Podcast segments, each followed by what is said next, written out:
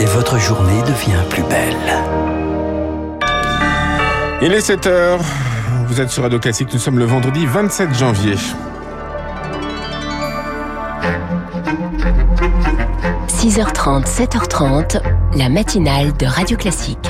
À la une, l'immigration hausse en France. Plus de 320 000 titres de séjour ont été délivrés en 2022. Un record.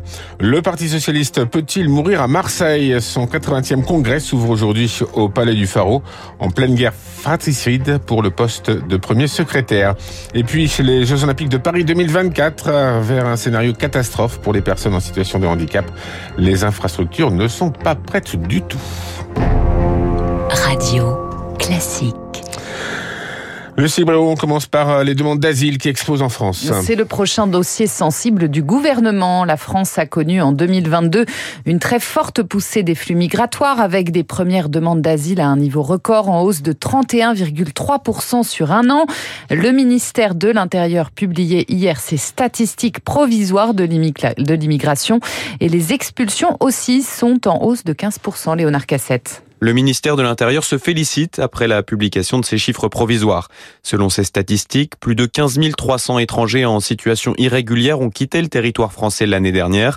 Parmi eux, près des trois quarts en ont été expulsés, un chiffre en hausse de 13% par rapport à 2021 et qui n'a pas manqué de faire réagir le ministre. Sur Twitter, Gérald Darmanin précise avoir doublé les expulsions des délinquants étrangers avec plus de 3600 d'entre eux qui ont été forcés de quitter le territoire. Si la plupart de ces ressortissants étrangers sont algériens, marocains, tunisiens, bangladais ou encore ivoiriens, Beauvau refuse de communiquer le chiffre très sensible du taux d'exécution des OQTF, les fameuses obligations de quitter le territoire français. Ces dernières années, ce taux se situe en dessous de 10% et vaut au gouvernement d'être accusé de ne pas maîtriser sa politique d'immigration. Les précisions de Léonard Cassette. Le congrès du Parti socialiste s'ouvre aujourd'hui à Marseille, règlement de compte en vue sur la Canebière. Le PS se retrouve fracturé après la réélection contestée d'Olivier Faure au poste de premier secrétaire. Le maire de Rouen, Nicolas Mayer-Rossignol, revendique toujours la victoire. Ce 80e congrès commence dans la confusion pour le politologue Rémi Lefebvre, spécialiste de la gauche. La confusion, elle est à plusieurs niveaux. Euh, elle est effectivement sur le fait qu'il n'y a pas de clarté dans la désignation du leader, donc de l'incarnation et de l'équipe de direction du Parti socialiste, mais aussi de clarté, et ça c'est peut-être encore plus grave, sur la, ligne politique et stratégique euh, du parti. Le Parti socialiste s'est opposé euh, fortement lors des débats euh, autour des textes d'orientation, autour de la question de, la NUPES. La ligne d'Olivier Faure, c'est-à-dire le, le, soutien à la NUPES, n'a pas, n'a pas vraiment reçu d'assentiment, donc le PS poursuit un petit peu son déclin qui paraît assez inexorable. Propos recueilli par Charles Ducrot. Aux États-Unis, l'appel au calme de Joe Biden après l'arrestation mortelle d'un Afro-Américain début janvier par cinq policiers également afro-américains. Tyler Nichols, 29 ans, avait été interpellé pour une infraction de la route. Il s'était plaint d'avoir du mal à respirer et avait été hospitalisé avant de succomber cinq jours plus tard. Les cinq policiers viennent d'être inculpés. Au moins dix Palestiniens tués hier et aujourd'hui en Cisjordanie et à Gaza lors d'opérations israéliennes, dont neuf à Jenin, selon l'armée israélienne. Le raid mené dans un camp de réfugiés palestiniens était une opération de contre-terrorisme. L'armée israélienne qui a également mené cette nuit des frappes contre la bande de Gaza en réponse à des tirs de roquettes. Radio Classique, il est 7h04. Il y aura un rassemblement demain à Paris en soutien aux sept Français détenus en Iran. Leur comité de soutien et leurs proches veulent mettre en lumière leurs conditions de détention jugées inhumaines. Ils se retrouveront demain à place du Trocadéro à Paris. Thierry Moser est l'avocat de la famille de Cécile Kohler, détenue depuis le 7 mai 2022. Elle est dans la prison d'Evin qui se trouve à Téhéran.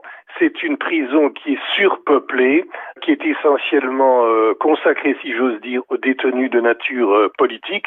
La famille a eu un seul contact, c'était en décembre. Ce contact a duré euh, quelques minutes. Cécile était encadrée, était contrôlée, surveillée, corsetée par des, des gardiennes. L'entretien n'était pas libre. Et pour la famille, ce premier contact a été à la fois un petit petit soulagement de la savoir vivante, mais également un désarroi profond de la voir aussi malheureuse et aussi désemparée. Un propos recueilli par Héloïse Weiss. Les Jeux Olympiques de Paris 2024 au cœur d'un comité interministériel aujourd'hui à Matignon. Il se voulait inclusif pour les personnes en situation de handicap, mais on est encore loin du compte. À un an et demi de l'échéance, 2% seulement des transports en commun parisiens sont adaptés, regrette Patrice Tripoto. Il est directeur général adjoint de l'Association des paralysés de France.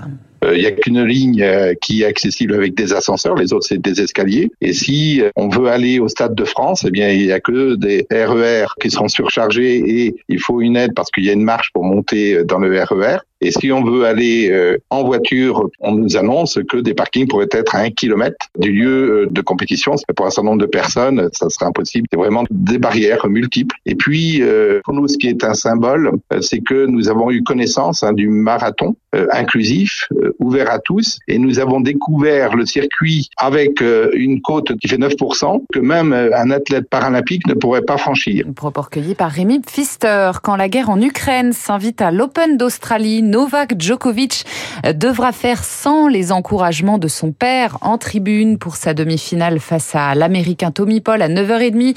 Serjan Djokovic annonce à l'instant qu'il renonce à y assister. Kiev exigeait qu'il soit interdit de stade après qu'il ait été filmé avec des supporters pro-russes.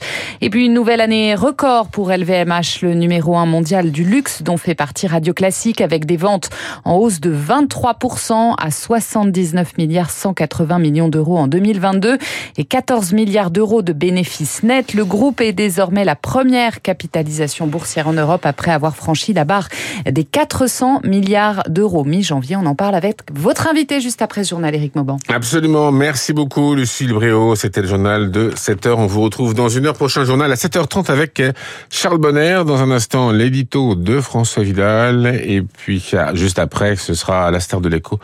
Wilfried Galland, directeur stratégiste de chez Montpensier Finance. On parlera avec lui, évidemment, des marchés financiers. Il est 7h07.